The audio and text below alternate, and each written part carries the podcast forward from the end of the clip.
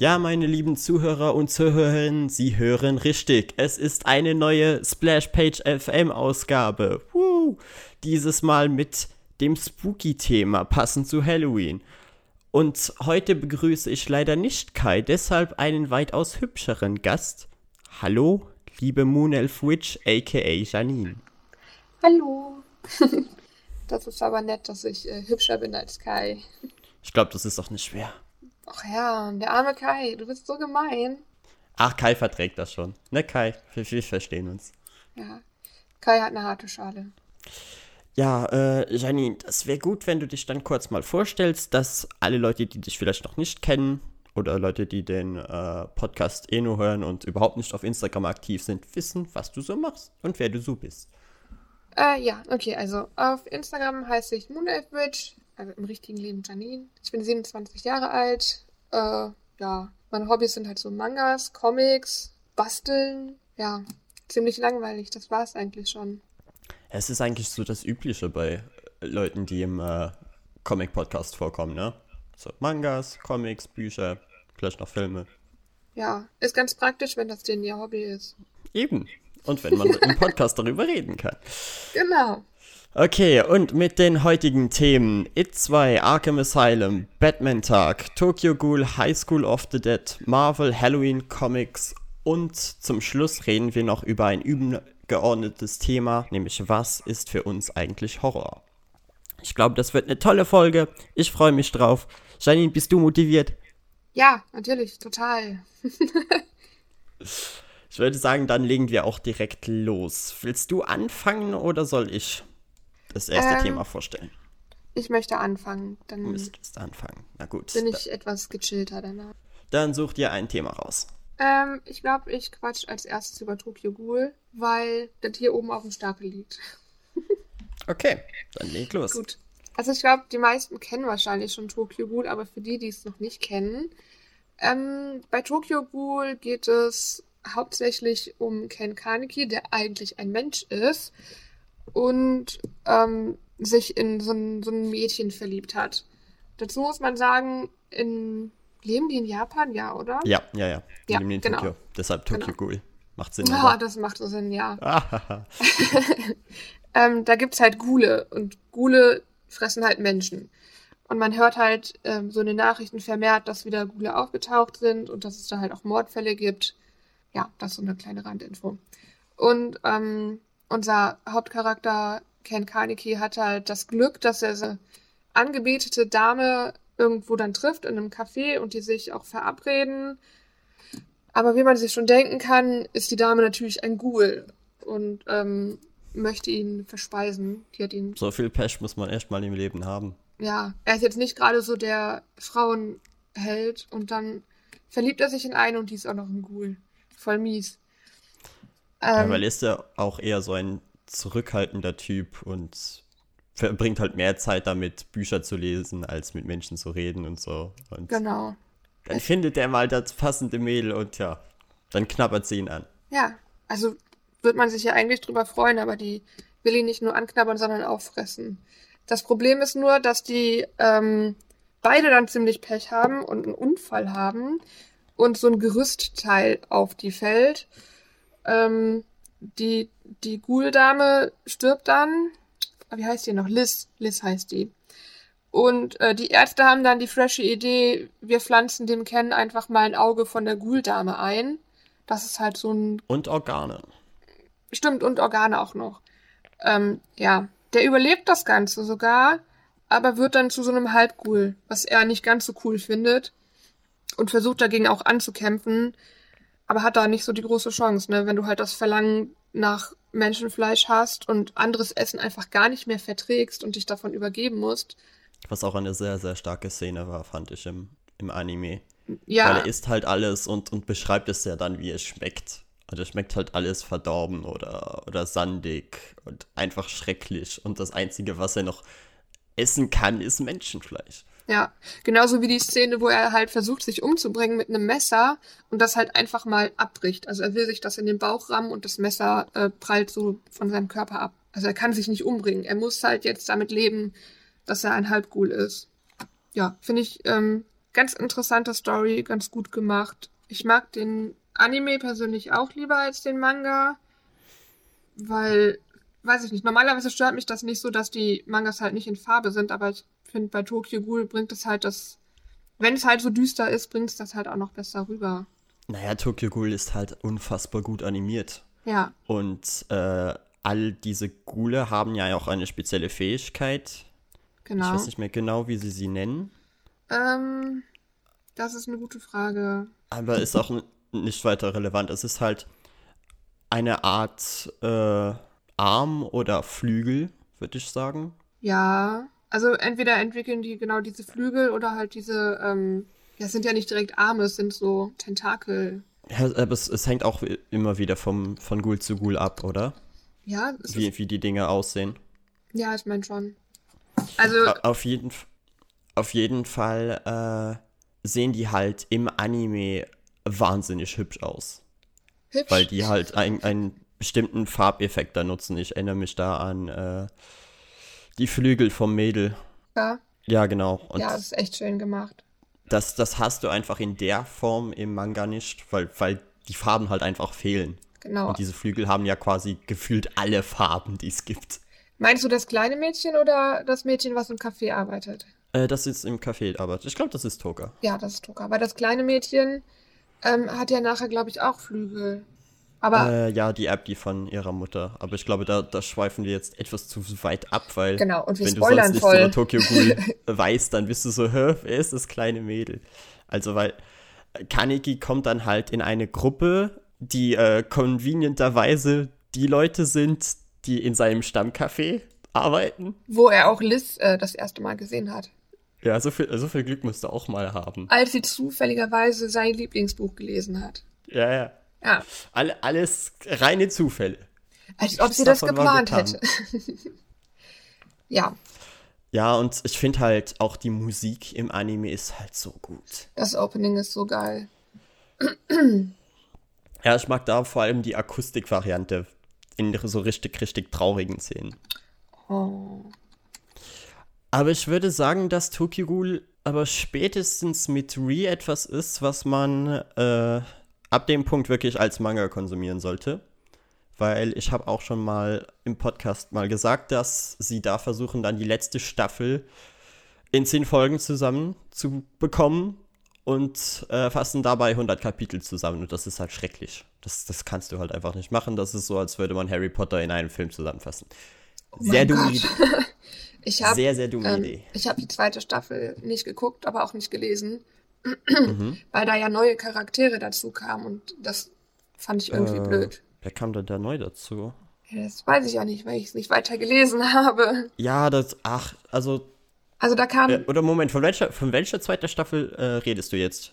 Redest du von Re oder redest du von ähm, Root A? äh, ich rede von, von allem, was nach eins kam. Okay, weil ich glaube, in der zweiten Staffel gibt es nicht so viele neue Charaktere, aber ab Re wird halt, verändert sich halt das Ganze komplett, die, die ganze Geschichte und bekommt halt einen anderen Twist. Und deshalb hast du dann da halt komplett neue Charaktere, mit denen ich aber nach einer Zeit warm wurde. Aber ich habe mich halt wirklich entschieden, so, okay, den Schluss will ich schon als Manga lesen, weil, wie gesagt, das mit der letzten Staffel, das, das kann ich nicht übers Herz bringen. Das ist einfach nur so, als würdest du dir eine Zusammenfassung bei Wikipedia anschauen oder äh, ja, dir einfach nur die einzelnen Spoiler anschauen. Darauf habe ich keine Lust. Und außerdem ist, ähm, na, war das nach der ersten Staffel als der beste Freund? Oh, das ist ein Äh? Spoiler. Achtung. äh, das war nach der zweiten. Okay, ja, dann habe ich, danach habe ich nicht weitergeguckt. Ja, okay, genau.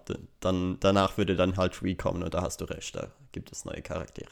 Achso, und nochmal zu den, zu diesen äh, Flügeln und das, das nennt sich, ähm, glaube ich, Krallen. Quinke oder so. Ja, irgendwie sowas. Da gibt es halt auch verschiedene. Toka hat eine Federkralle. Und äh, Ja, ich glaube, es gibt drei oder vier Typen, wenn ich mich richtig erinnere. ich glaube, mehrere. Also hier ist, Toka hat, glaube ich, die Federkralle. Ähm, dann gibt es eine Panzerkralle und eine Schuppenkralle und eine Schwanzkralle. Und ich glaube, äh, diese Krallen, da gab es späterhin auch Äh, ja. mehrere Typen von. Also, wenn ich mich. insgesamt vier oder fünf verschiedene gibt es da. Ja, und ich glaube, es wurden noch neuere eingeführt, äh, dann mit der Re-Staffel oder so. Ja, okay, da kann ich ja nicht mehr mitreden. Aber was würdest du denn sagen? Zumindest die ersten beiden Staffeln, die du gesehen hast von Tokyo Ghoul. Klare Empfehlung oder? Äh, ja, auf jeden Fall. Ich fand es sehr, sehr gut. Habt ihr auch mehrmals geguckt, mehrmals gelesen? Aber warum hast du dann nie weitergeschaut? Also abgesehen von den neuen Charakteren. Weil ist ja eigentlich schade, wenn man sich, also wenn man so begeistert von etwas ist und dann irgendwo den Schlussstrich zieht. Kennst du das? Wenn du dein Lieblingsessen isst Mhm. und das schmeckt immer gleich und dann Mhm. isst du es irgendwann in einem anderen Restaurant und du hast Angst, dass es nicht mehr so gut schmeckt. Ja, verstehe ich. Ja, ich hatte halt einfach ein bisschen Angst, dass mir das dann kaputt gemacht wird, weil es dann nicht mehr dieselben Charaktere sind oder das halt einfach nicht mehr so gut ist. Ja, und dann behalte ich das lieber in guter Erinnerung. Ja, ich glaube, da können wir auch nach dem Podcast noch kurz drüber reden, weil du hast nicht ganz recht damit, aber das würde jetzt zu sehr in Spoiler-Territorien gehen. Okay. Und deshalb würde ich sagen, machen wir einfach direkt mal weiter mit einem Film, Ja, machen wir. den ich im September gesehen habe, aber der eigentlich viel besser in diesen Monat gepasst hätte und ich auch nicht verstanden habe, warum der nicht diesen Monat erschien, nämlich It 2 oder S2. Da, Weil der erste kam sogar für Halloween raus. Also ich weiß nicht, ja, warum die den dann mussten äh, einen Monat vorziehen. Wahrscheinlich war er einfach fertig und sie waren so, wir brauchen Geld. genau, dann hätten sie einen Monat Verlust gemacht. Ja, und das Quartal, ja, und, und die, äh, die Stocks wären runtergegangen. Schlimm, schlimm. Ja, Aber ja, It 2 ist natürlich die Fortsetzung vom ersten Teil, der, glaube ich, 2016 erschien.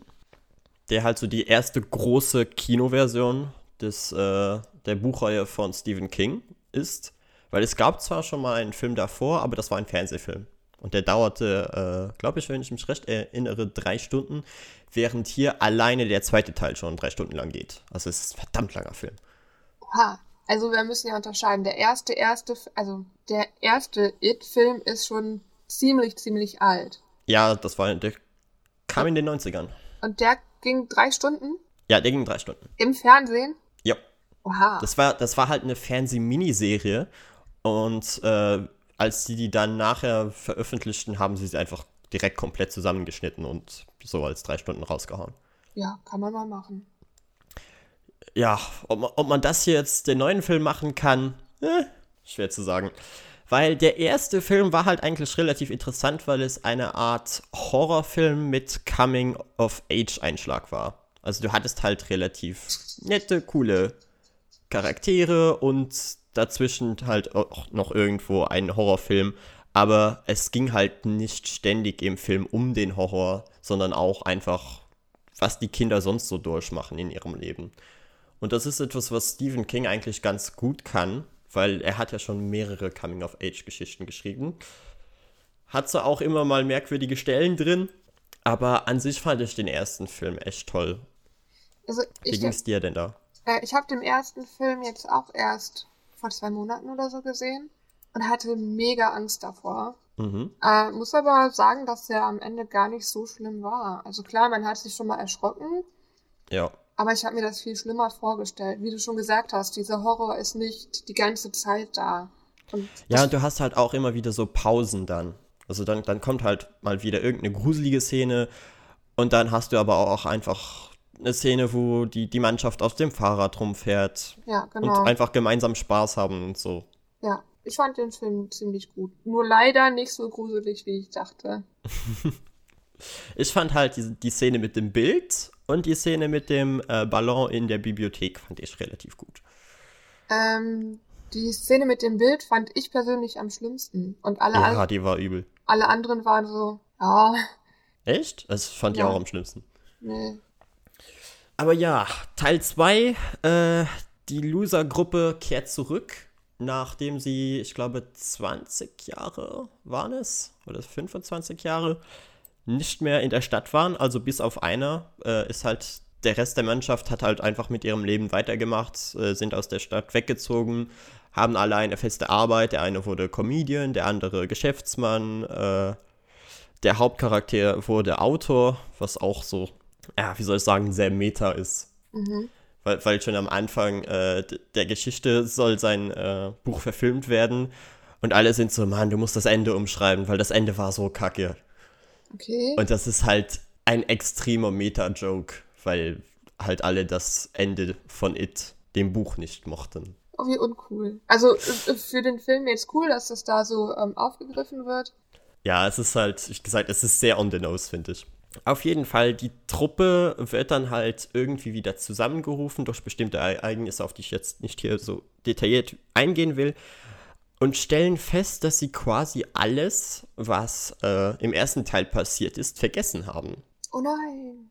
Weil sie halt die Stadt verlassen haben. Und irgendwie, wenn du die Stadt für längere Zeit verlässt, dann, dann, ja, dann weichen deine Erinnerungen und deine Erfahrungen aus der Stadt auch irgendwie von dir weg. Okay. Keine Ahnung, wie das funktioniert. Irgendein Hokuspokus-Zeug, aber ist halt so. Also es wird nicht aufgeklärt, warum das so ist? Äh, nee, es ist halt wirklich so dieses, wenn du weggehst, das sagt auch der eine Charakter, der blieb, äh, sagt auch, ja, das liegt daran, weil ihr äh, lange Zeit weg wart. Und irgendeine Magie sorgt dann dafür, dass sie das halt vergessen. Aber es kommt dann halt zurück, wenn sie wieder da sind. Und das ist halt das, was der Film hauptsächlich macht. Sie müssen sich wieder daran erinnern, was im ersten Teil passiert ist.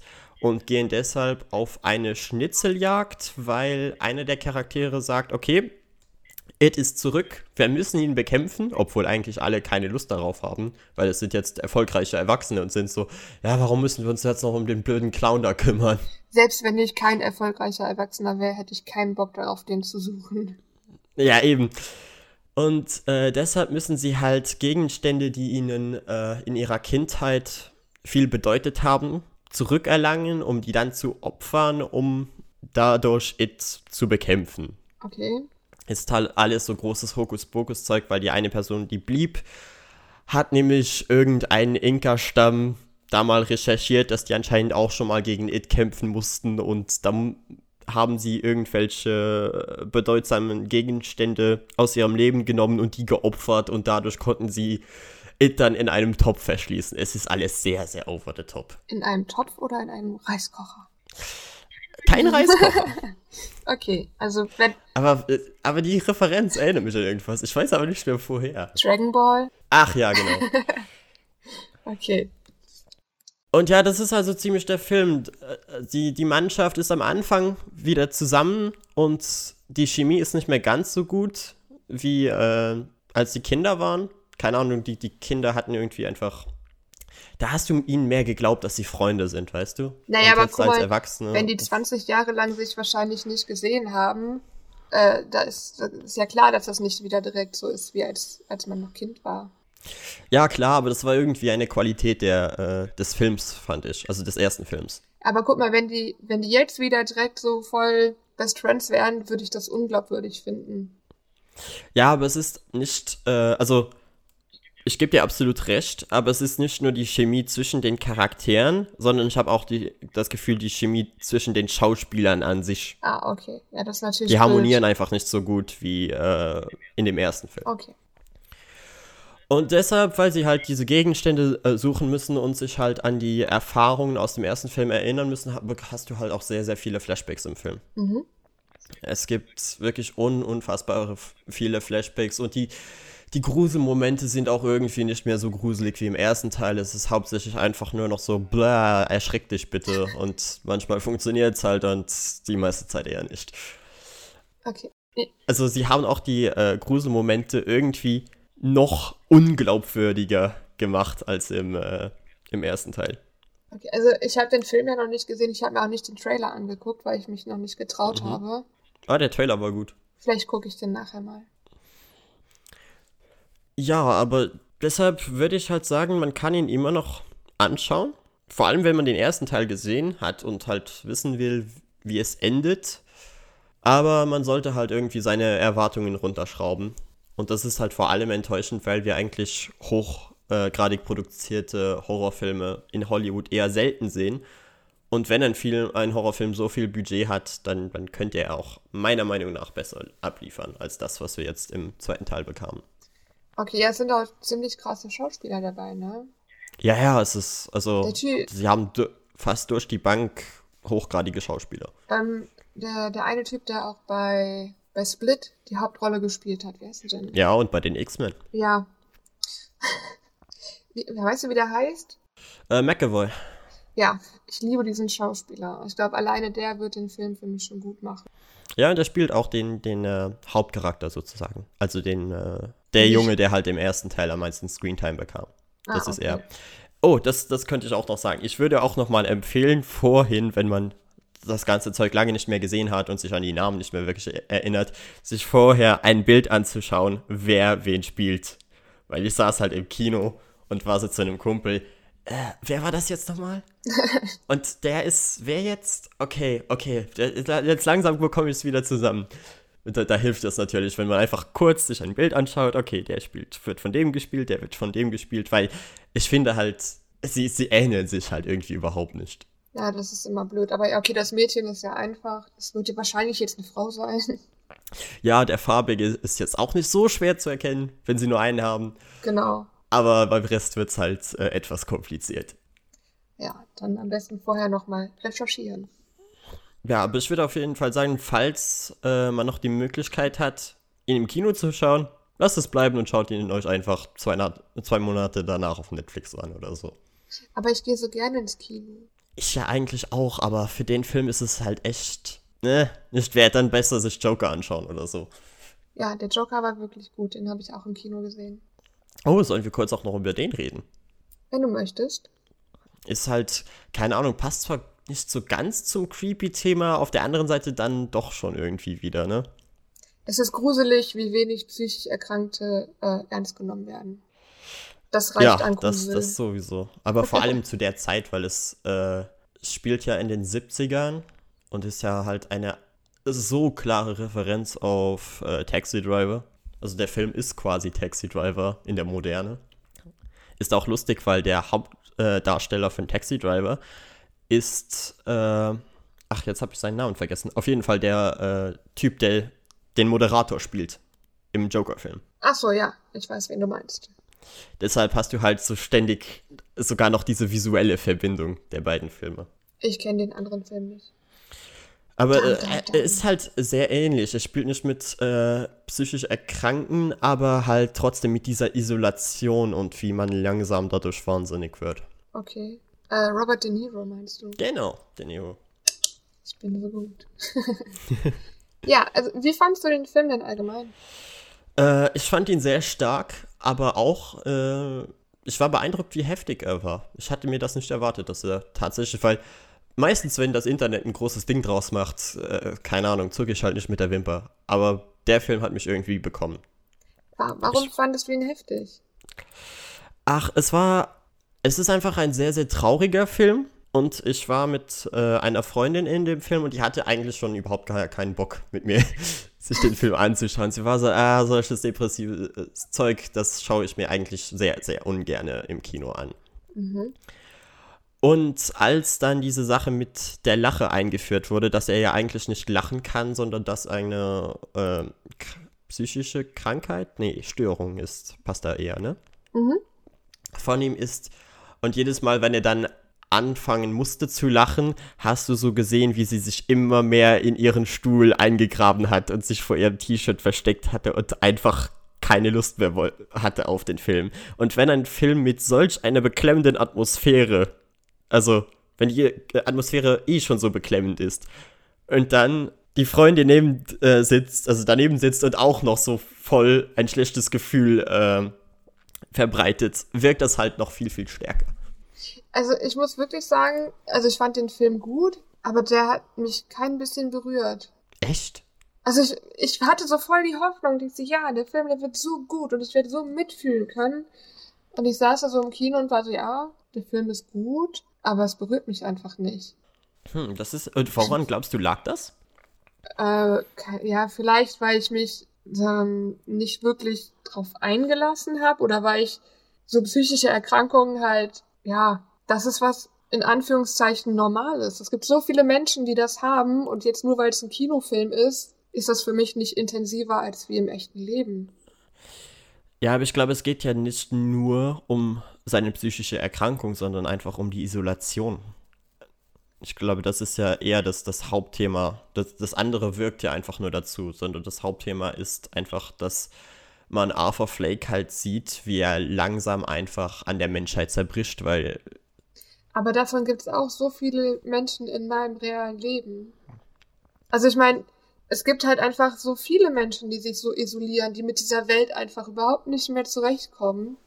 Klar ist es jetzt in dem Film ähm, total präsent. Und auch irgendwo extrem, fand ich. Also, weil das ist so mein Hauptkritikpunkt an dem Film. Selbst, selbst äh, wenn es dem mega, mega scheiße geht. Eine hoffnungsvolle Szene sollte solch ein Film haben, weil ich das sonst einfach unrealistisch finde. Weil Nein, gerade das finde ich realistisch. Es gibt nicht, es gibt nicht immer diesen Moment, der dein Leben rettet. Nee, nee, ich, ich rede nicht davon, diesen Moment, der dein Leben rettet. Ich rede einfach davon, dass dir eine gute Sache am Tag passiert. Was denn? Keine Ahnung, du verpasst den Zug nicht oder so. Du bekommst wow. den Bitten auch noch im richtigen Moment. Irgendetwas. Und bei, sie haben halt auf diese Sache von, oh, die Welt ist scheiße, haben sie so drauf rumgeritten. Aber wirklich so richtig, richtig tief rein. Und Findest zu keinem du? Zeitpunkt fand ich das dann äh, realistisch repräsentiert, wenn es nur das ist. Also vielleicht bin ich da voll pessimistisch, aber ich finde, es war schon relativ re realitätsnah. Es gibt Weil einfach Menschen, die so ein scheiß Leben haben und da kommt nichts Gutes, aber die aber selbst diese, Schei äh, diese Menschen, die so ein scheiß Leben haben, haben zumindest doch einen Freund, oder? Nein. Hm. Also ich bin der festen Überzeugung davon, es gibt Menschen, die haben keine Freunde, die haben keine sozialen Kontakte, die haben nichts Gutes in ihrem Leben. Aber die müssen ja nicht gleich alle abdrehen. Ne, das heißt ja nicht, dass man nee, direkt nee, jemanden abknallen muss oder so. Also ich finde schon, dass es sehr realitätsnah war. Ja. Vielleicht war ich auch einfach nicht offen genug für den Film. Ja, also kann sein, dass wenn du ihn dir noch mal irgendwann in einer anderen Umgebung anschaust, dass er besser bei dir wirkt. Ich werde mir den auf jeden Fall noch mal anschauen, weil ich den äh, mir kaufen möchte. Ich fand ihn halt wirklich gut. Wie jetzt? Ich dachte, du wirst gerade nicht so überzeugt von dem Film. Doch, ich fand den Film gut, aber er hat mich nicht so emotional berührt wie offensichtlich alle anderen Menschen. Ah, oh, okay, verstehe. Ja. Vielleicht sollten wir auch kurz nochmal, ich weiß, es ist jetzt sehr viel hin und her gespringe, aber vielleicht sollten wir kurz mal resümieren, um was es im Film überhaupt geht. Ja, mach das. Also, im Film Joker geht es um einen äh, Mann namens Arthur Flake, der unbedingt Comedian werden will, aber leider nur als, ich würde so sagen, bezahlter Straßenclown arbeitet. Mhm. Und abgesehen davon halt quasi nichts in seinem Leben hat. Er lebt alleine mit seiner kranken Mutter zusammen in einem kleinen, abgeranzten Apartment und äh, ist halt quasi völlig isoliert von der Welt weil er hat zwar Menschen, mit denen er agiert, aber er hat auch nicht wirklich Freunde oder irgendwas.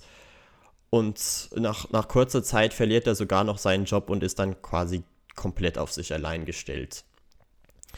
Und in dem Film hat er dann mit einem Schicksalsschlag nach dem anderen zu kämpfen und fängt halt dadurch an, langsam Stück für Stück zu zerbrechen. Ja. Äh, was ich noch wichtig finde zu sagen, obwohl, ist das ein Spoiler mit der Therapeutin? Mm, nein, ich würde nicht sagen. Ja. Also halt, du willst jetzt von der letzten Therapeutin ganz am Ende reden, aber ich denke nicht. Ja, generell halt, dass die Therapie dann halt abgebrochen wird, weil die ähm, nicht mehr vom Staat oder so bezahlt wird. Also, dass die Stelle einfach abgebaut wird und ähm, der arme Kerl dann nicht mal mehr eine Therapeutin hat.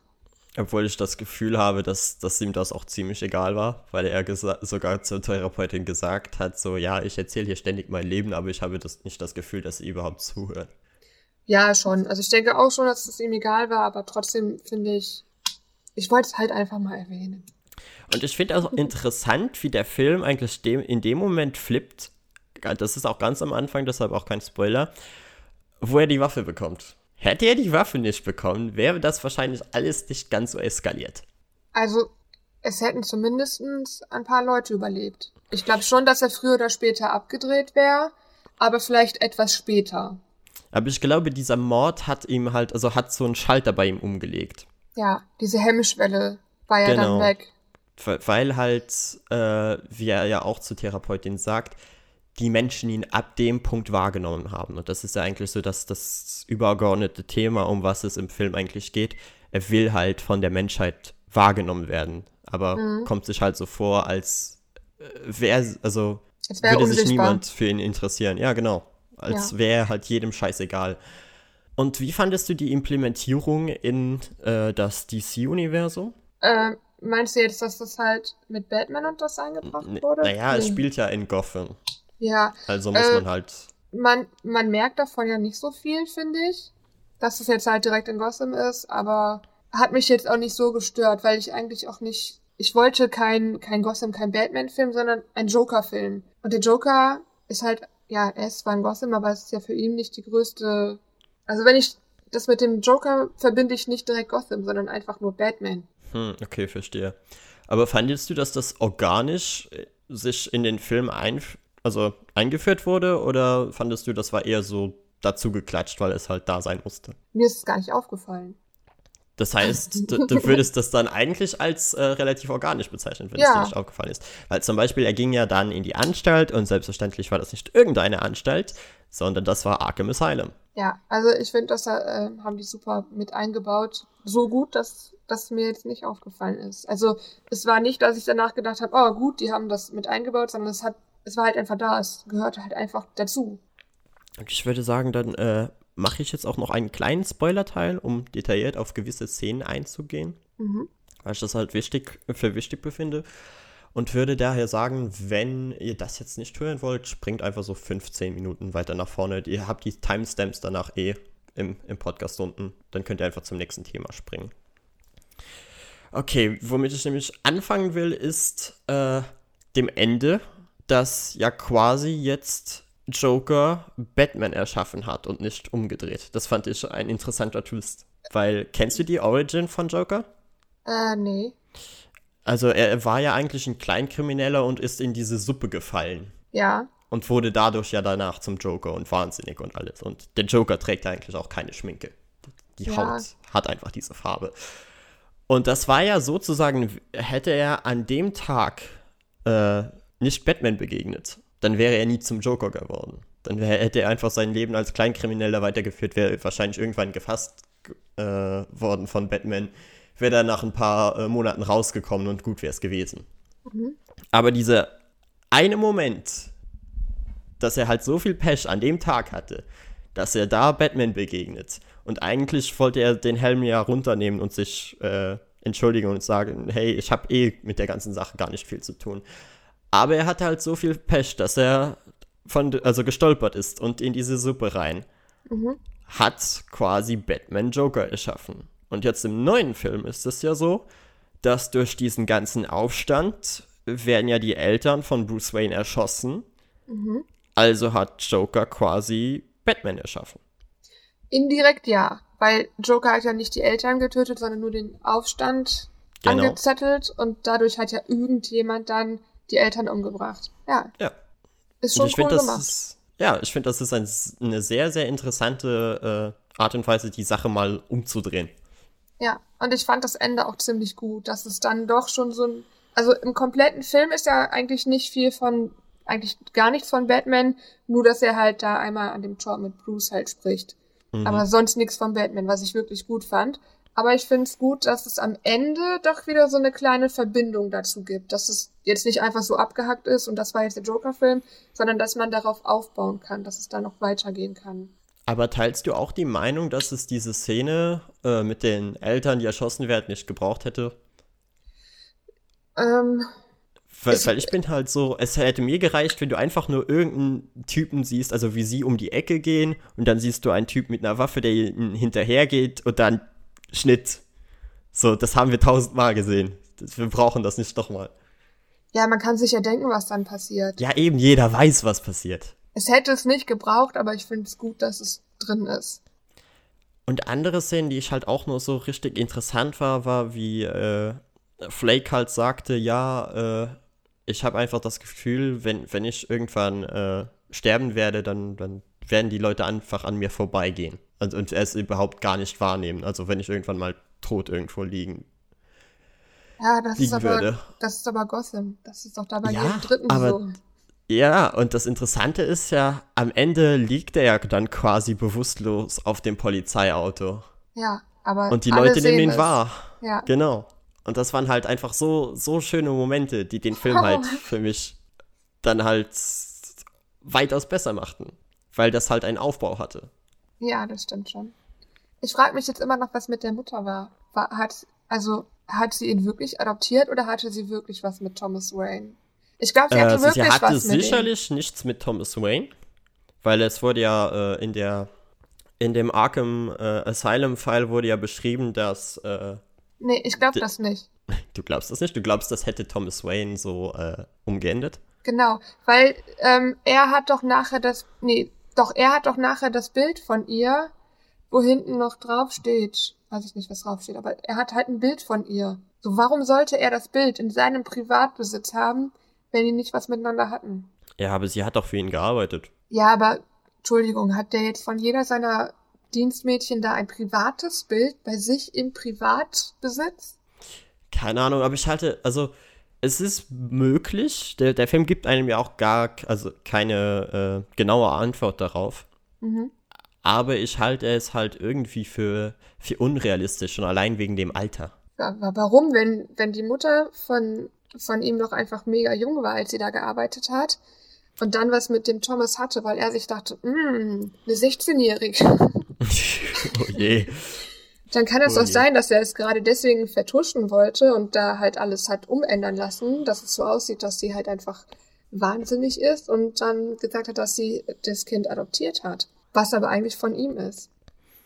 Ja, und, die, und du glaubst dann, die ganze Sache mit dem Therapeuten und alles wäre erfunden? Dass der Ja. Therapeut dann auch einfach gesagt hat, es ist, wie gesagt, es ist möglich, aber der, der äh, Film gibt dir keine großen Anzeichen dafür. Doch, glaube Also ich. ich habe das zu dem Zeitpunkt dann so wahrgenommen als, okay, das wird schon stimmen, weil der arme Junge sieht auch wirklich so aus, als hätte er eine richtig beschissene Kindheit gehabt. naja, weil da wird ja auch darüber geredet, dass sie ihn, glaube ich, an den äh, Kühlschrank gefesselt haben und, und ihn geschlagen haben. Also, und die Mutter einfach nur zugesehen hat. Und, Ja, und aber glaubst das- du, das wäre dann auch alles dazu gedichtet? ja, guck mal, wie, die Mutter hat ja gesagt, sie hat da vor 20 Jahren gearbeitet. Ja. Da kann ähm, der Joker, wie heißt er jetzt nochmal? Arthur Flake. Äh, genau, kann er ja noch nicht so alt gewesen sein. Das heißt, er hat ja dann die größte Zeit seiner Kindheit mit der Mutter alleine verbracht. Da kann Ja, es aber immer noch dann- alles passiert sein.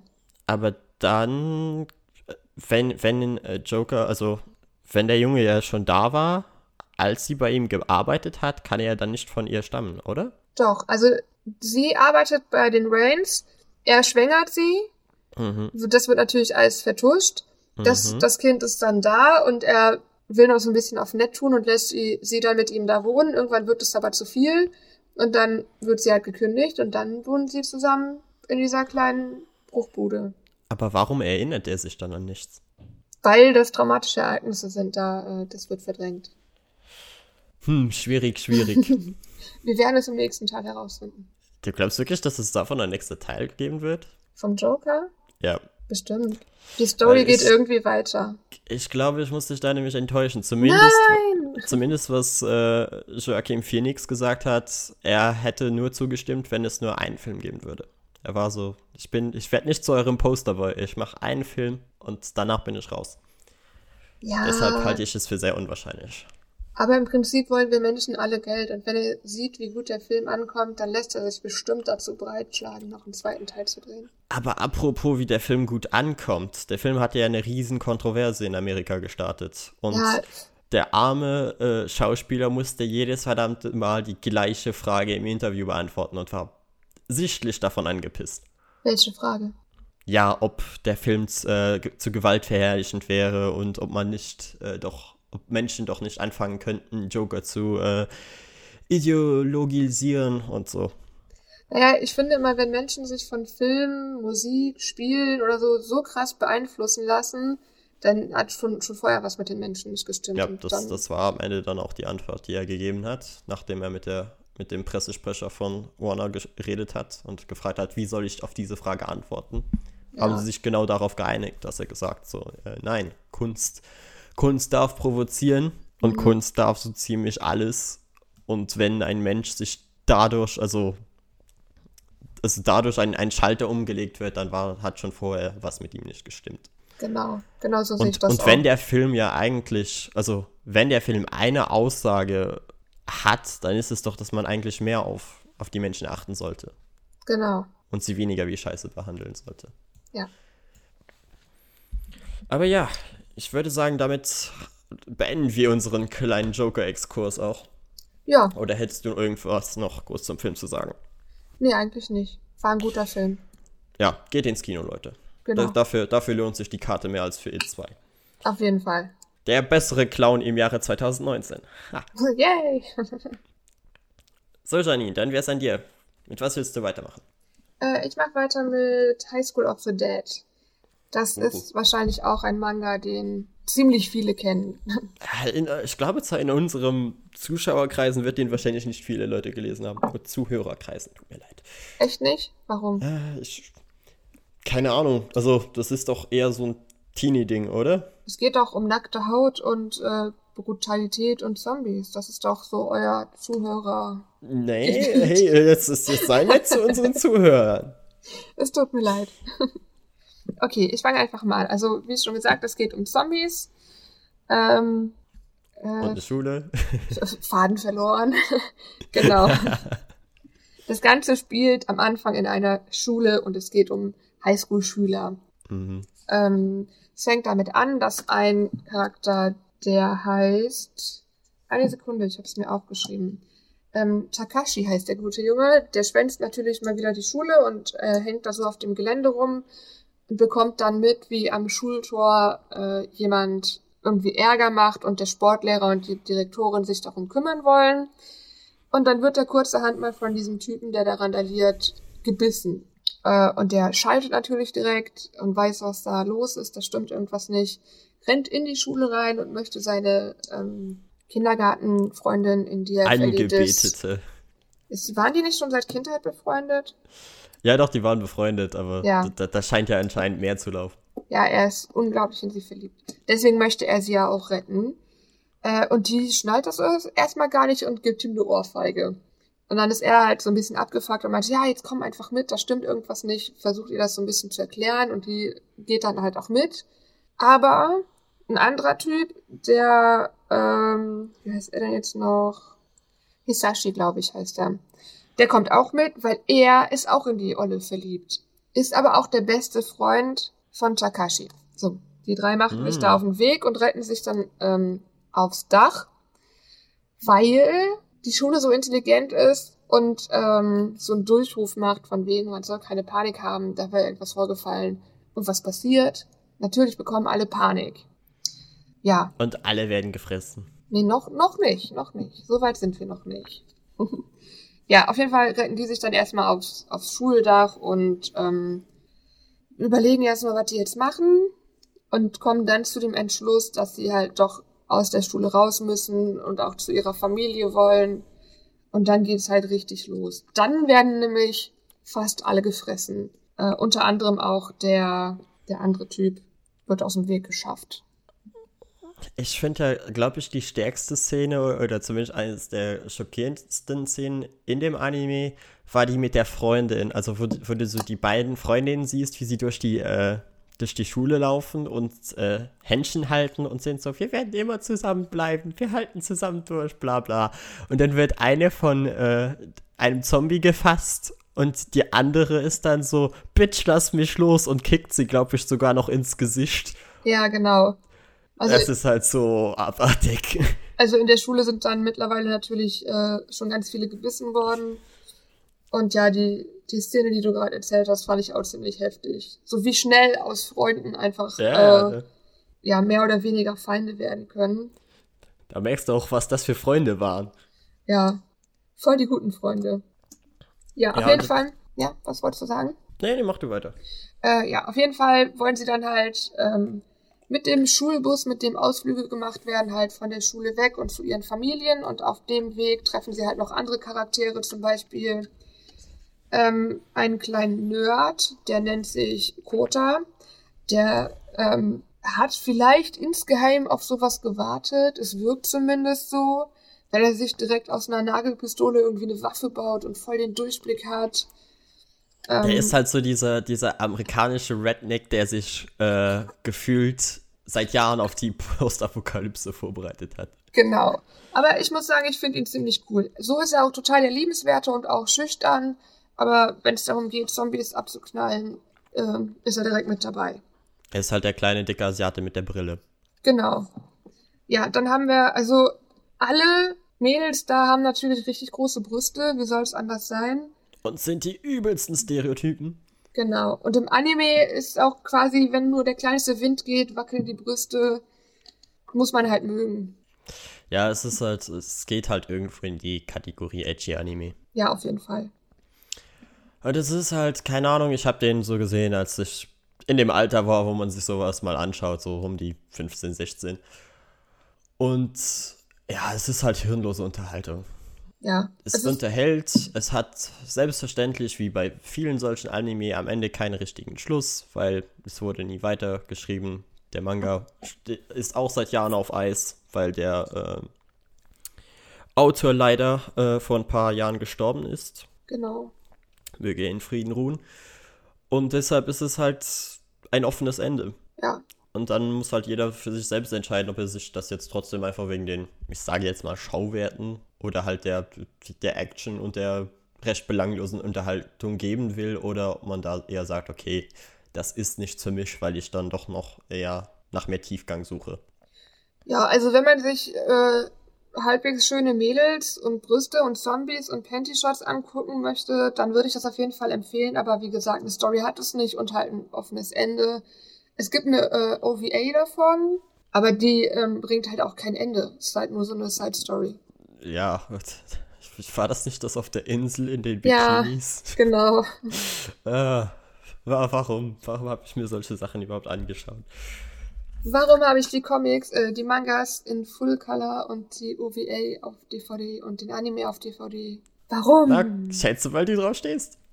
Ja, ich glaube, das ist aber auch kein Geheimnis. Ja, kann, kann man ja auch machen. Ja. meins ist es mittlerweile eher nicht mehr so. Also es ist nicht hauptsächlich das, was ich lese, aber ab und zu lese ich das schon gern. Sowas. Also Zombies mag ich sehr gerne, ich mag Frauen sehr gerne. Also, ne, ist doch gut.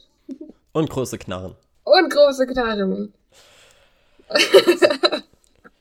ja. So, ich würde sagen, dann, dann springen wir wieder zu etwas Ernsterem, oder? Findest du Zombies nicht ernst? Ja, mittlerweile kann ich die wirklich nur noch sehr schwer ernst nehmen. Ich glaube, die wurden zu viel durch den Kakao gezogen in den letzten Jahren. Also ich muss wirklich sagen, äh, ich bin darauf vorbereitet, auf Zombies. Aber das ist jetzt ein anderes... Hast auch deine Nagelpistole schon zu Hause? Nein. Aber ich bin Dann vorbereitet. Bist du nicht vorbereitet. Ich bin, ich bin anders vorbereitet. In Ordnung. Okay. So, Janine, Arkham Asylum. Ja, erzähl. Großartiger Comic, miserabler äh, Einstiegscomic. Weil das war tatsächlich der allererste Paperback, den ich mir jemals gekauft habe. Und das ist eine saudumme Idee. Fängt weil, das nicht quasi mittendrin an? Nein, aber es ist halt so eine, es ist eine Story von Grant Morrison und wer Grant Morrison kennt, wird wissen, der Typ schreibt nur konfuses Zeug. Und äh, es ist halt auch, was den Zeichenstil angeht, sehr, sehr einzigartig und merkwürdig horroresk. Und wenn das so der erste Batman-Comic ist, den man liest, dann hat man auf einmal ein ganz anderes, eine ganz andere Sicht auf Batman-Comics. Weil man, also wie gesagt, das war das allererste, was ich gelesen hatte. Und ich war so, hä? Sehen, sehen Batman-Comics immer so aus? So, ich, ich hatte nämlich damals gedacht, dass Arkham Asylum, der erste Comic, einfach eine Art Comic-Adaption des Videospiels ist. Nein. Und ich hätte nicht falscher liegen können. weil es ist eigentlich eine Horrorstory, in der äh, Joker mal wieder das Arkham Asylum übernommen hat, mit seiner ganzen Truppe. Oh, wen wundert's? Wer hätte das gedacht? Hat selbstverständlich in äh, Arkham Asylum Geisel genommen. Und damit er diese Geiseln jetzt freilässt, äh, muss Batman da rein. Und ich glaube, Batman kommt auch gar nicht mal in so vielen Panels vor. Äh, aber es geht dann halt hauptsächlich um die Geschichte des Arkham Asylums, das halt halt wie die äh, wie das Arkham Asylum entstanden ist, wer dieser Arkham eigentlich ist.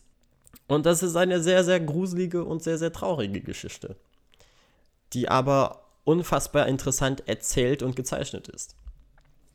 Ja. Und dazwischen hat man halt dann immer mal wieder so Momente, wo Batman durch einzelne äh, Abteile des Arkham Asylum wandert und einfach den Wahnsinn in, diesem, äh, in dieser Anstalt begutachten kann und es Stück für Stück einfach immer düsterer wird, bis zum Punkt, wo man eigentlich realisiert, warum ist Batman eigentlich nicht auch im Arkham Asylum? Ja.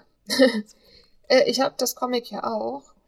ah, hast du den äh, gelesen? Ja, gerade ich habe es gerade nochmal gegoogelt und ja, ich habe ihn hier. und ich muss sagen, ich würde ihn wirklich keinem äh, empfehlen, der gerade anfängt. Nee. Weil also ich würde dieses Comic auch eher so ein bisschen als Kunstwerk bezeichnen, weil es halt diese Zeichnungen sind total einzigartig und erzählen manchmal mehr als der Text. Also ich bin ja. von den Zeichnungen so begeistert und fasziniert. Ich war so hauptsächlich verstört davon, was der Grund war, weil ich den Comic auch noch einmal in meinem Leben gelesen habe und es sich trotzdem so hart in mein Hirn eingebrannt habe. Ja, wie gesagt, das war der erste Comic, äh, den ich von Batman gelesen habe. Ich war noch relativ jung und fand das, wie gesagt, einfach alles sehr, sehr gruselig und verstörend. Und deshalb habe ich, glaube ich, irgendwie ein kleines Trauer davon mitgezogen. Lies ihn nochmal. Ja, ich werde ich irgendwann, aber im Moment besitze ich ihn nicht mehr. Oh nein. Das ist traurig. Aber es ist dennoch vor allem für die Zeit um Halloween ein, ein perfekter Comic zum Lesen. Ja, finde ich auch. Also ich finde, man, man, man kann ja auch, also das ist so ein Comic, der hat nicht so übertrieben viel Text, weil halt gerade die äh, Zeichnungen auch so ausdrucksstark sind und man auch gar nicht so viel Text braucht. Ja, also bei der in der Mitte, wo halt die Geschichte von Arkham erzählt wird, glaube ich, ist der am textlastigsten. Ja. Weil da halt sehr viel Exposition dazu kommt. Aber ja, du hast absolut recht, die, die Bilder sagen teilweise mehr aus. Und auch, auch wie Joker gezeichnet ist. Er hat ja ein oder zwei Panel, wo du einfach nur sein Gesicht, nur sein Gesicht auf beiden Bildern verteilt hast. Und das, das sieht so gruselig aus. Aber genau das liebe ich. Also wenn, ich glaube, ich greife schon vor auf unsere letzte Frage. Ich mag den Comic sehr. Ja. Na gut, dann, dann äh, würde ich sagen, halten wir das kurz und knapp und beenden das hier. Es ist eine Empfehlung, wenn ihr gruselige Comics mögt und vor allem für Halloween halt passend. Aber man sollte sich halt keine klassische Batman-Story erwarten. Nee. Und äh, muss auch irgendwie so das, das Feeling für diesen, ah, wie soll ich mal sagen, leichten Body-Horror haben, weil es halt. Die, die, die Charaktere sehen nicht aus, wie sie aussehen sollten. Also ja, also. Es ist halt alles sehr surreal und, und creepy. Wenn ich das mit was vergleichen müsste, dann wird mich das ganz leicht an äh, Sandman erinnern. Da sind die Zeichnungen auch nicht ganz so extrem. Naja, war ja auch eine andere Zeit.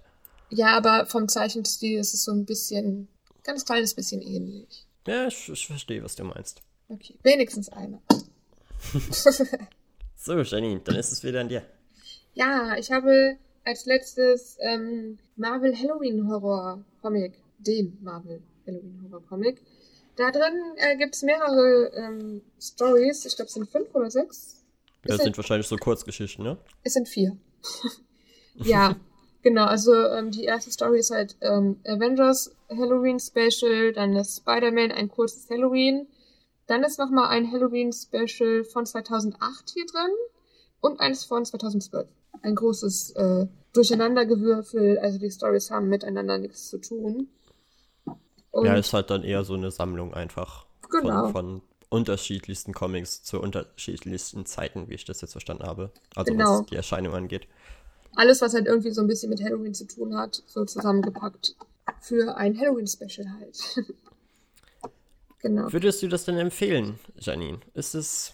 Ja, definitiv. Also alle, die Halloween mögen, sollten sich das also anschaffen. Ich mag das sehr gerne.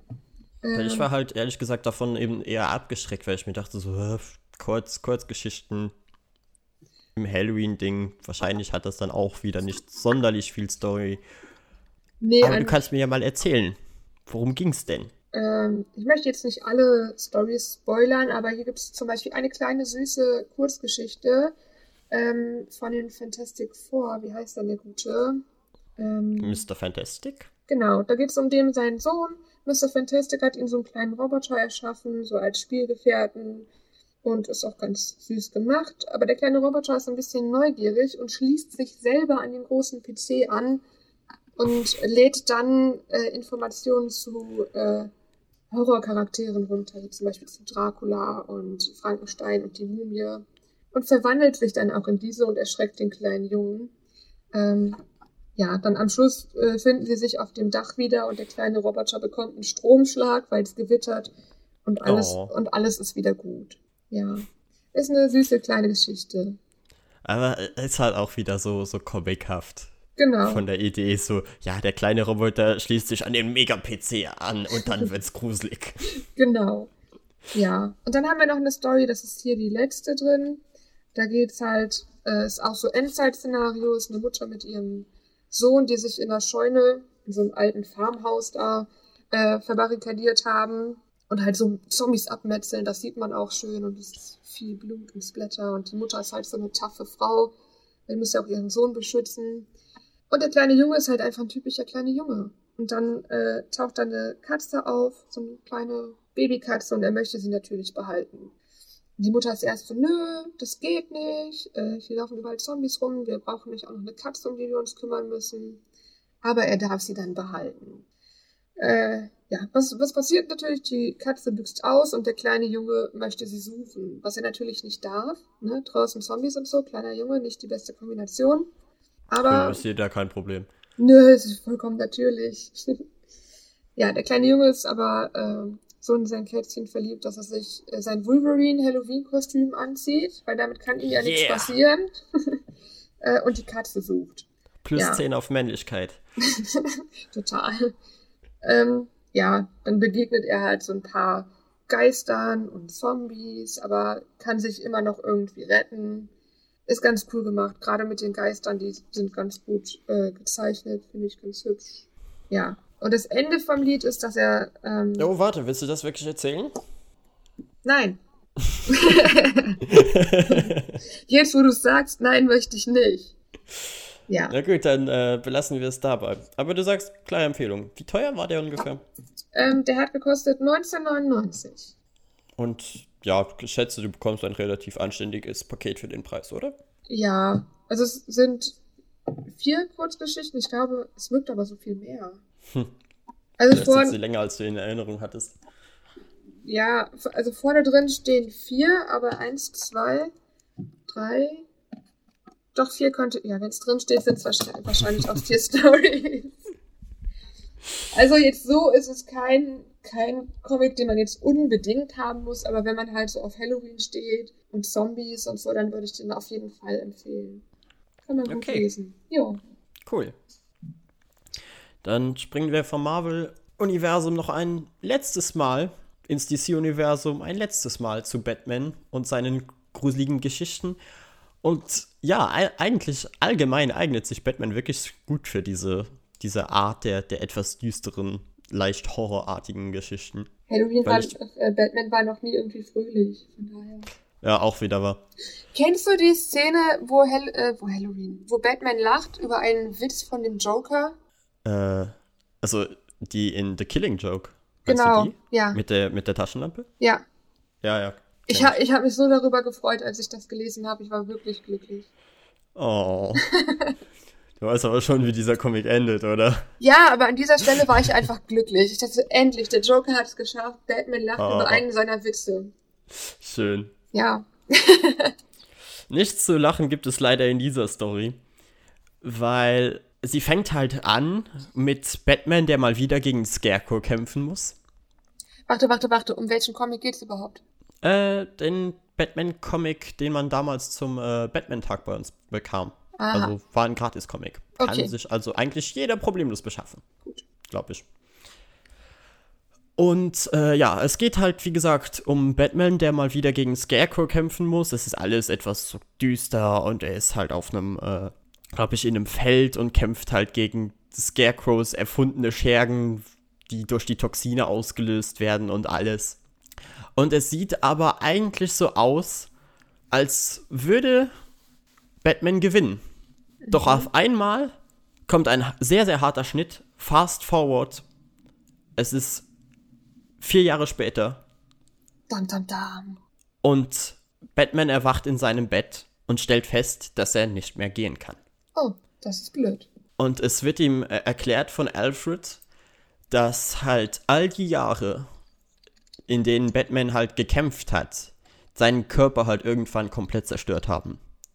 Und äh, er einfach nicht mehr in der Lage ist, dass sein Körper diese, diese Last einfach nicht mehr tragen kann. Und deshalb muss er halt mittlerweile auch im Rollstuhl fahren und wird wahrscheinlich nie wieder Batman sein können. Oh nein. Und das ist halt, das ist fand ich, als ich das zum ersten Mal gelesen habe, fand ich das sehr, sehr schockierend, obwohl es eigentlich so viel Sinn macht. Ich wollte gerade sagen, irgendwann muss es ja mal kommen. Ja, also dass das, das noch nicht früher passiert ist, ist eigentlich beeindruckend. Und er erklärt ihm dann halt, dass äh, Batman mittlerweile unter sehr, sehr starken Psychosen leidet und immer mal wieder glaubt, äh, das Ganze wäre alles nur erfunden und äh, er hätte eigentlich noch seine Kräfte, aber er ist eigentlich nur noch ein gebrochener Mann und dadurch, dass halt diese Psychosen ab und zu immer mal wieder anfangen, fängt er halt an, Dinge zu sehen, die nicht da sind und greift äh, seine, seine Freunde und Familie an. Was halt auch dazu geführt hat, dass er sogar Robin getötet hat. Was? Das ist Weil heftig. er halt sich einfach gar nicht mehr unter Kontrolle hat und immer wieder vergisst, was mit ihm passiert ist. Er, er sagt auch immer so, wie, was ist denn passiert? Ich, ich war doch die ganze Zeit Batman und, und jetzt auf einmal soll ich hier dieser arme, gebrechliche Mann sein. Und Alfred schaut ihn dann auch so ganz traurig an und sagt so, ich, ich habe ihnen das jetzt schon wie oft erklärt.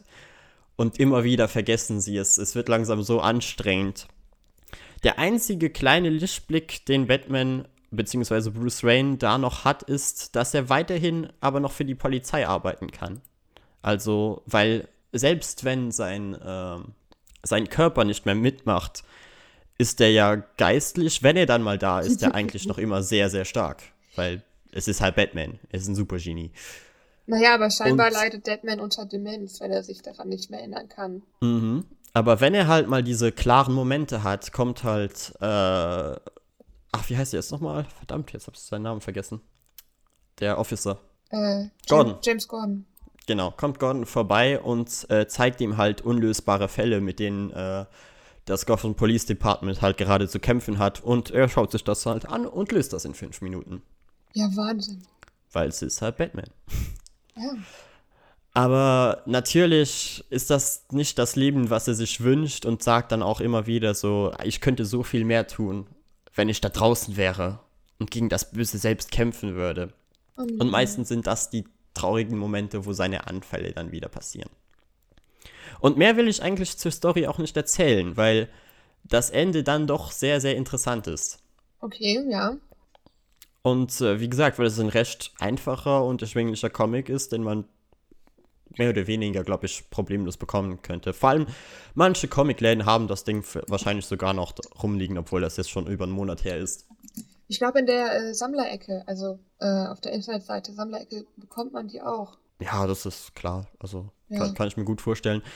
Ich hatte zum Beispiel auch letztens, als ich im Comicladen war, haben die mich noch gefragt, ja, wollen Sie noch Postkarten? Und ich war so, äh, ich habe die eigentlich alle schon.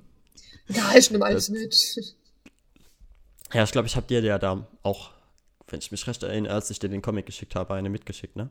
Aber ja, deshalb, sie, normalerweise haben sie das ganze Zeug noch teilweise da rumliegen. Und es ist ein wahnsinnig interessanter Comic, weil er ist eigentlich sehr kurz. Er hat so diese klassischen 30, 40 Seiten und dann ist er eigentlich beendet und hat dafür aber eine wirklich interessante und starke Story, die meiner Meinung nach, also äh, es wundert mich halt, dass die noch nicht früher so aufgegriffen wurde. Weil selbst ein äh, The Dark Knight Returns, da, selbst da, wo Batman 60 Jahre alt ist oder sogar noch älter, ist er in einer besseren Verfassung als in diesem Comic. Aber ist das äh, jetzt wirklich nur so eine kurze Story oder weißt du, ob das irgendwie weitergeht oder ob da noch ein richtiger Comic so rauskommt? Nee, ich glaube, das ist ein One-Shot. Das ist aber voll schade. Also ich finde die Story. Ja, aber gerade deshalb sollte man ihn lesen. Ja, aber ich finde die Story so interessant, gerade weil es was ist, was einfach realistisch ist. Es ist Batman, er ist nur ein Mensch, auch wenn er super intelligent ist und so. Aber irgendwann muss es ja mal so weit kommen, dass entweder der Körper oder der Geist halt nicht mehr mitmacht. Ja. Was halt jetzt hier der Fall ist. Beides, mehr oder weniger. Deshalb, wenn, wenn ich dich und vielleicht auch eine äh, unserer Zuhörer äh, angefixt bekommen habe, besorgt euch den Comic. Ja, ich gucke gerade schon im Internet, wo ich den herbekomme. Kommt schon auf die, auf die äh, To-Buy-Liste. genau. Obwohl, wahrscheinlich muss ich ihn ja nicht kaufen, weil es ein Gratis-Comic ist. Ja, oder se selbst wenn du ihn kaufen musst, wird er bei 2 Euro oder so liegen. Ja. Also, dann macht ja niemand großartig, also will ja niemand großartig Profit mitmachen. Das ist, ah, ah, ah, ah. das- Sag das nicht so. Es gibt Leute, die sind da echt dreist und verkaufen die Dinger. Also normalerweise, ich gehe ja äh, jedes Jahr zum Gratis-Comic-Tag und meistens, wenn ich die ganz gelesen habe, schicke ich die einfach mit wenn, wenn äh, ich irgendwelche Comics verkaufe. Ich leg die einfach mit dazu, weil warum nicht? Ja, ist auch ganz Kann ja auch nett. sein, dass die Person die dann schon hat, aber Kann auch sein, dass sie Ewigkeiten danach gesucht hat. eben. Ja. So, und damit wären wir am Ende unserer kleinen Comic-Manga-Vorstellungen und können noch zum Hauptthema springen. Nämlich, Ja. nachdem wir jetzt eigentlich so, so ein wenig alle möglichen Arten von etwas gruseligeren oder düsteren Geschichten erzählt haben und thematisiert haben, ja. können wir auch nochmal darüber reden, was überhaupt wir unter Horror verstehen. Ja. Magst du anfangen oder soll ich? Fang du mal an. Okay. Äh, ich bin ja eigentlich äh, gar nicht so empfindlich, was Horror angeht. Es sei denn, es geht äh, um Übernatürliches. Da bin ich sofort weg. Ich kann, ich vertrage das nicht. Ich habe vor allem Angst, was Übernatürliches, vor Geistern und vor Dämonen und sowas. Also, du kannst mir den langweiligsten äh, Comic geben und da steht auf der letzten Seite irgendwas von Geistern und ich mache mir ins Hemd. Aber liegt es, weil, weil das ist so die Sache bei mir, meistens beeindrucken diese Kreaturen mich nämlich überhaupt nicht. Aber ich weiß halt vor allem bei Filmen, dass es so ist, dass die mich dann trotzdem kriegen, meist durch dieses laute Geräusch. Also diese Jumpscares kriegen mich dann halt. Oder den, den Aufbau des Jumpscares. Du weißt halt einfach so, oh nee, jetzt gleich werde ich mich erschrecken. Und, dann, und das interpretieren dann gewisse Leute als Grusel, obwohl ich das eigentlich gar nicht so sehe. Ich Nee. finde das eher listig. Ich glaube, das liegt daran, weil ich äh, an Paranormales glaube. Also, Mm, okay, okay. okay, wenn da jetzt ein äh, total abgedrehter Massenmörder ist, so, das ist ja theoretisch gesehen schon Realität, glaube ich auch Mhm. dran. Aber dann ist so, ja, okay, dann kommt der und metzelt mich ab. Dann ist das halt so. Wenn ich aber jetzt Geister oder Dämonen habe oder so und die ganz fiese Sachen mit mir machen, die in meinen Kopf eindringen und da Halluzinationen und sowas bescheren, finde ich viel gruseliger. Das erinnert mich ein wenig an die, an die Folge von Rick and Morty, wo der dieses eine Alien da war, die halt sich auf den Tod freuen. Ja, Und Rick ist dann so, ja, aber seid ihr euch denn sicher, dass ihr danach in den Himmel kommt oder eben in in dieses schöne Paradies? Und er so, äh, wie? Äh, ja klar, oder?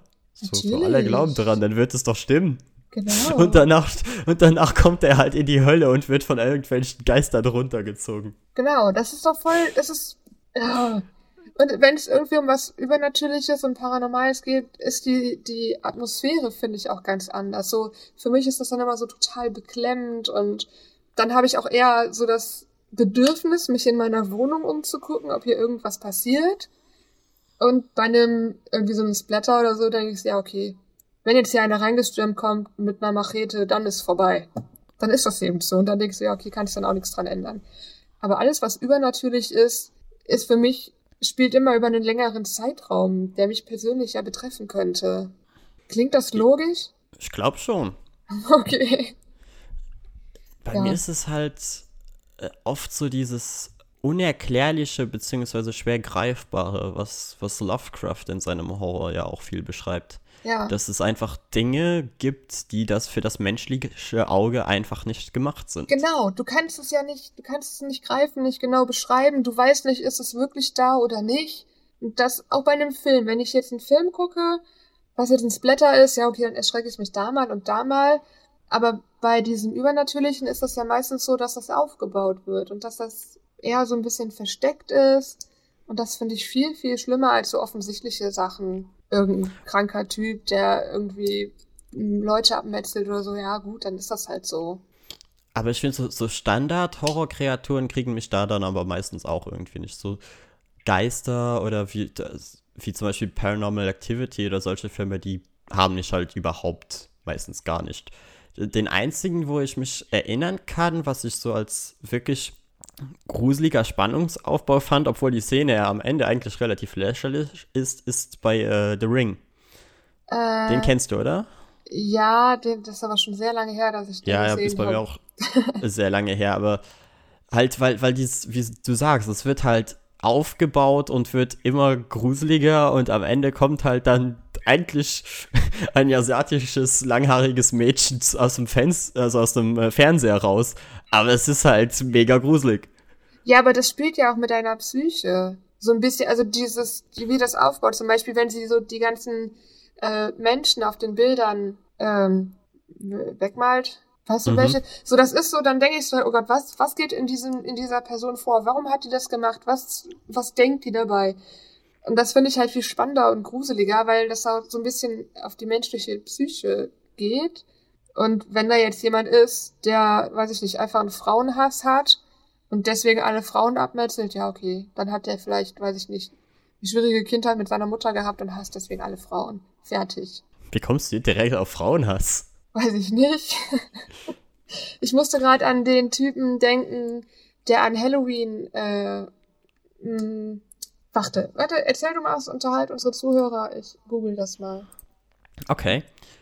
Was, weil, was ich eigentlich, ich habe jetzt, jetzt viel über übernatürliches Zeug geredet und äh, schwer greifbares, was bei Lovecraft halt interessant auch immer ist, ist dann, wenn diese Leute dann tatsächlich konfrontiert werden mit dieser Art des Eldritch Horror, äh, bleibt ihnen eigentlich meistens immer nur als Ausweg der Tod oder der Wahnsinn. Aber mindestens oder zumindest fast genauso gruselig finde ich auch äh, schon so teilweise Psycho äh, Psychopathen, die halt ein sehr sehr merkwürdiges Bild auf die Menschheit haben und glauben, dass sie mit ihrer, ich sage jetzt mal, Bestrafung richtig liegen. Weil da habe ich äh, damals äh, auf Instagram unter meinen Top-Bösewichten ja auch John Doe genommen, der eigentlich nichts anderes macht, als sieben Menschen zu töten.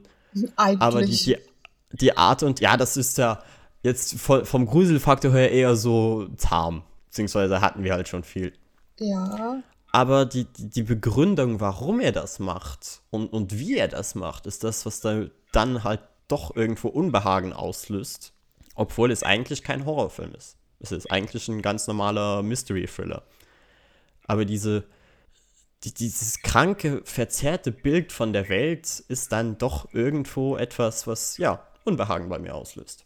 Ja, stimmt. Also da finde ich, da, ja, also ich finde es nicht gruselig, dass der halt ähm, die Leute umbringt, sondern der Grund. Ja, Ja, es ist halt genau. so, so eher so, sich in die äh, Sache hinein zu versetzen und sich einfach zu denken, verdammt, bei dem im Kopf muss es echt gruselig aussehen. Ja, genau.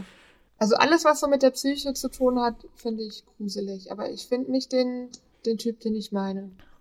Oder was mir auch noch aufgefallen ist, als ich äh, von Hereditary gehört habe, ist diese, diese subtilen Horror, wo sie halt bei Hereditary viel das machen, dass äh, einfach im Hintergrund passieren Dinge. So, so, du hast den Vordergrund vom Film und, und der Plot wird halt vorangebracht, aber manchmal hast du das Gefühl, so, warte, war da hinter, war da hinter dem, der Tür gerade jemand? Ja, wenn ist da es gerade jemand hinter das Bild gelaufen? Wenn's Aber du, du so- weißt es halt nicht so genau. Genau, wenn's Der- halt der nicht Film so offensichtlich ist. absichtlich. Genau. Und, und du zweifelst dann irgendwann an dir selbst. So, okay, bin ich gerade einfach nur paranoid, weil ich diese Dinge die ganze Zeit sehe? Und ist es genau das, was der Film bei mir auslösen will? genau damit hatte ich ein Problem bei ähm, Paranormal Activity, bei dem ersten Film. Das ist ganz am Anfang.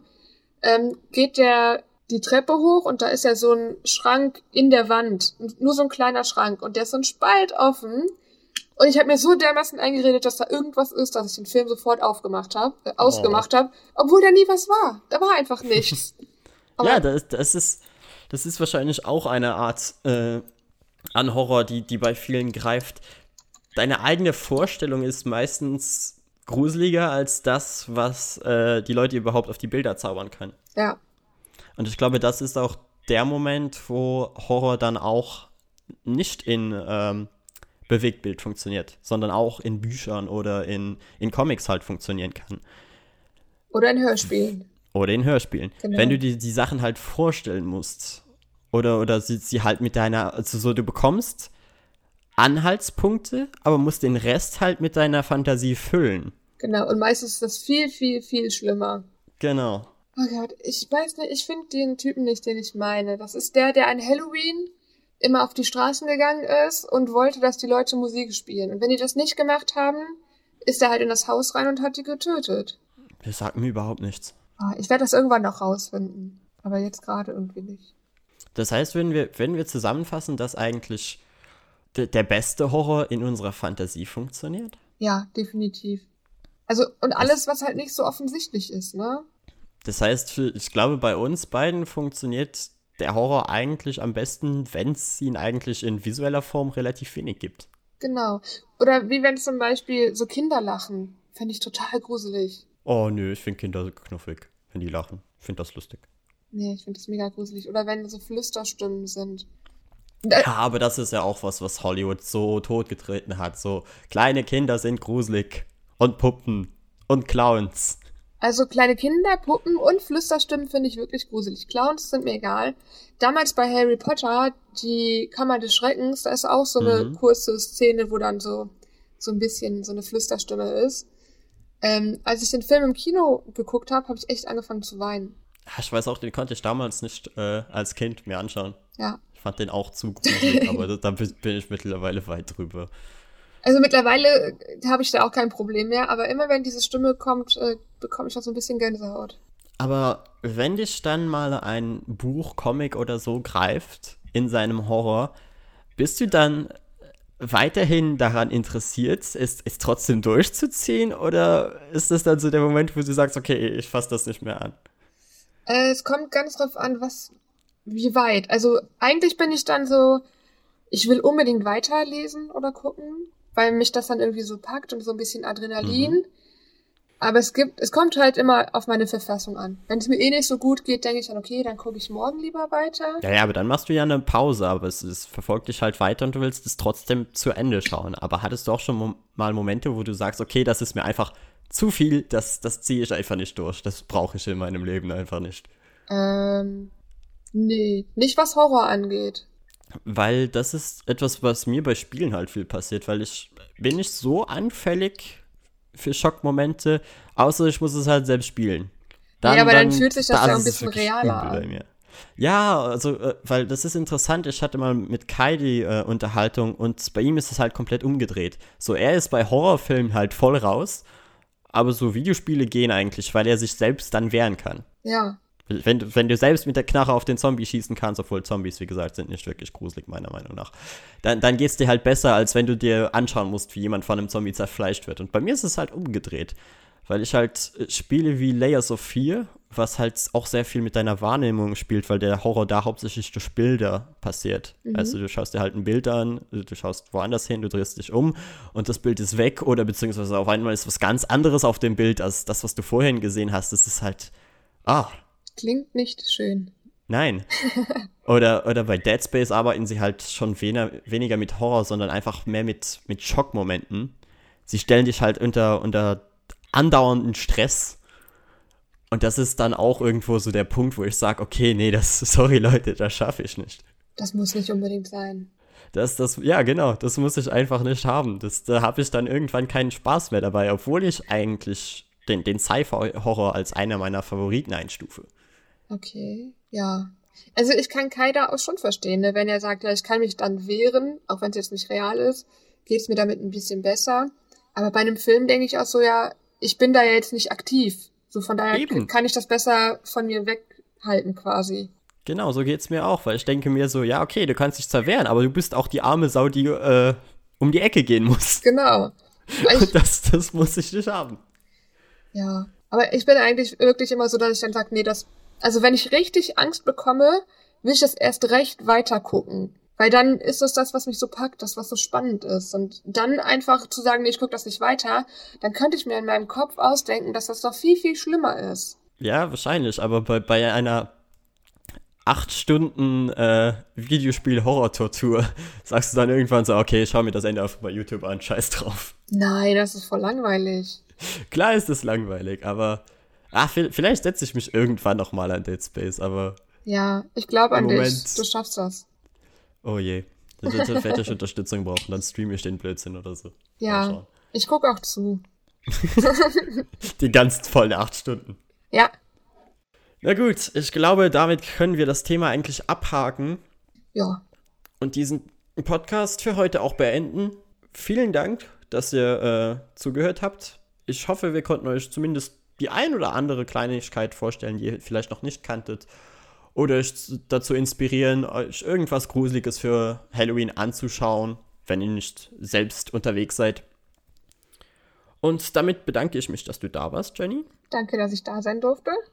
Und äh, ja, schaut auch mal bei der lieben Janine unter At Moonelfwitch, ne? Genau. Oder gibt es da noch irgendwelche fiesen Unterstriche wie bei Kai? Nee, nee, nee, alles ganz einfach. At Moonelfwitch auf Instagram vorbei, natürlich bei uns, bei at SplashPageFM oder sag mal Kai wieder Hallo, dass er mal wieder im Podcast auftauchen soll, unter mhm. at ComicNewbie unterstrich, nee, Comic unterstrich Newbie unterstrich, sowas.